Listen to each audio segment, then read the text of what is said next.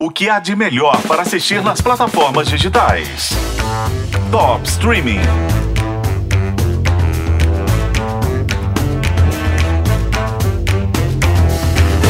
Tem reality show de tudo: de bolo, de decoração, de casamento, de sobrevivência. Eu já vi tantos que acho que dou conta de participar até do Largados e Pelados. Mas apareceu um reality show que eu não encaro de jeito nenhum. Seis casais acham que vão competir juntos por um grande prêmio. Meu maior sonho é ganhar essa competição. Mas o que genros e noras nem imaginam é que a sua dupla nessa competição, na verdade, são elas. As sogras. E eles vão ter que conviver, ou seria melhor, sobreviver juntinhos nessa ilha. Essa foi a Fernanda Souza apresentando essa ideia maluca de confinar genros e noras em busca de um prêmio de 500 mil reais.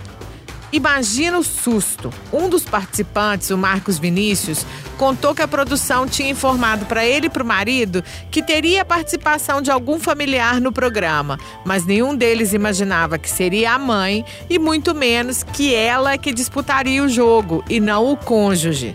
O Vini e o marido, Felipe Carvalheira, são o único casal gay nessa competição mas eles já deram uma entrevista falando que a dinâmica familiar de todos era a mesma.